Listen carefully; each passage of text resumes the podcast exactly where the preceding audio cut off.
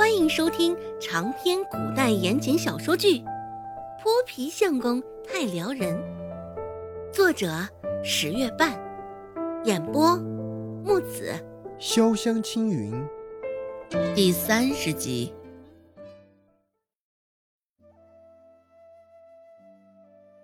周成，你这臭丫头，该不会是将赚得的铜钱藏起来了吧？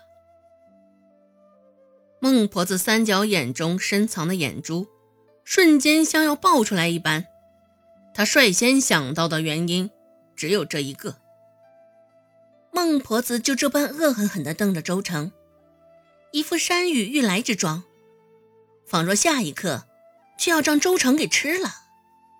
原本还是和颜悦色。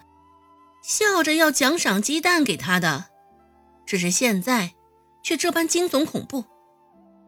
周成脑袋里瞬间就是空白一片，正视着孟婆子的眼睛，懵了。奶怎么会？就算三妹年纪小不懂事儿，也断不会做出这种事儿的。见周成呆立在一旁，周芷只得出声替他解围。也是害怕孟婆子的这把火会烧到他那儿，殃及了他。孟婆子冷哼一声，弓着背上下喘着粗气，俨然是被气得不行。我看啊，你们的胆子大得很呐！你敢随便出头替人看病、藏钱这种事儿，你们还有什么不敢的？周芷也不再与孟婆子多做纠缠。这孟婆子胡搅蛮缠的很，说再多也讨不到什么好处。周芷直接把话题转移到周成的身上，开口问道：“三妹，今天这胡颓子，你是以多少市价卖出去的？”看了他一眼，周成迟疑了一下，但还是如实回答道：“一文钱十颗。”周芷点点头。侧过脸对一旁的孟婆子道：“奶，问题的原因出现了。昨儿个我去集市上卖的价格是一文钱五颗，而三妹的价格却是便宜了一半。最后赚得的钱自然也是大打折扣的。”说罢，看了一眼周成，只是周成脸上只有恨意，没有丝毫的愧疚与谢意。孟婆子听得喘气声也越发的重了，原本勾了的背，现在扶的也是更低了，也不多想，直接一巴掌拍在周成的头上，力道很大，周成被打的脑子里嗡嗡的，脚上也是控制不住往后倒退了两步。哎，你这败家的玩意儿，原本好好能赚五十文钱。现在仍是只有三十六文。哎，我看呀，你你是阎王送我们老周家来的灾星吧？啊，喝我们的血还不够，现在还要拆我们的家呀！说话之时，孟婆子双眼之间已经是一片猩红，想是因为周成白白损失了十几文铜钱，孟婆子心里气得像是火烧一样，不多想。又一箭步上前，狠踹一脚，直接将周成踹跪在地上。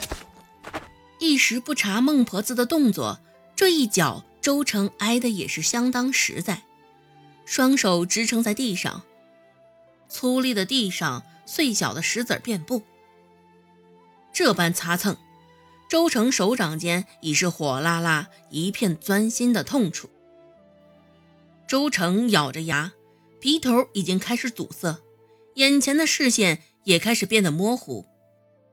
孟婆子重重喘了两口粗气，这才将视线从周成身上抽回，看着周芷，对他说道：“哎，哎，明儿个还是你去吧。”周芷静静地看着眼前的这场闹剧，若不是周成没有之前种种令人厌恶的行为，他自是会觉得周成可怜心疼，不过现在在他眼中，也不过是可怜之人自有可恨之处。